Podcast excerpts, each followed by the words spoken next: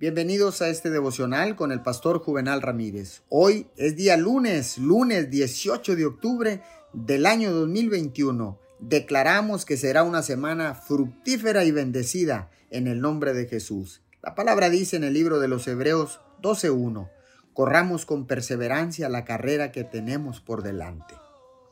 Mucha gente permite que el miedo los paralice en su camino. En lugar de correr con confianza, saltando hacia las oportunidades y desafíos de la vida, están sentados, quietos, paralizados en la duda y en el miedo. La preocupación, la ansiedad y el estrés son como anclas que retienen nuestra vida. Pero no tiene que ser usted así. Puede derrotar el miedo y disfrutar de una vida emocionante y aventurera con Dios. Si Dios le está guiando a hacer algo, no importa cuán inseguro se sienta, puede avanzar en fe, sabiendo que Dios está con usted y obrando a su favor. El miedo, la preocupación y la ansiedad crean estrés y el estrés nos roba toda la energía, pero descansar en el Señor le dará energía para hacer todo lo que necesita hacer.